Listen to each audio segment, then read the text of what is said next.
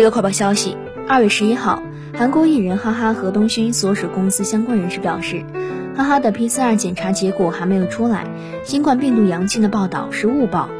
十一号上午，有韩国媒体报道，Running Man 主持人哈哈也被确诊为新冠病毒阳性，且哈哈方面的熟人表示，哈哈在自我检查工具检查中呈阴性，但是在筛查所进行的 PCR 检查结果呈阳性。哈哈经纪公司 Queen 表示。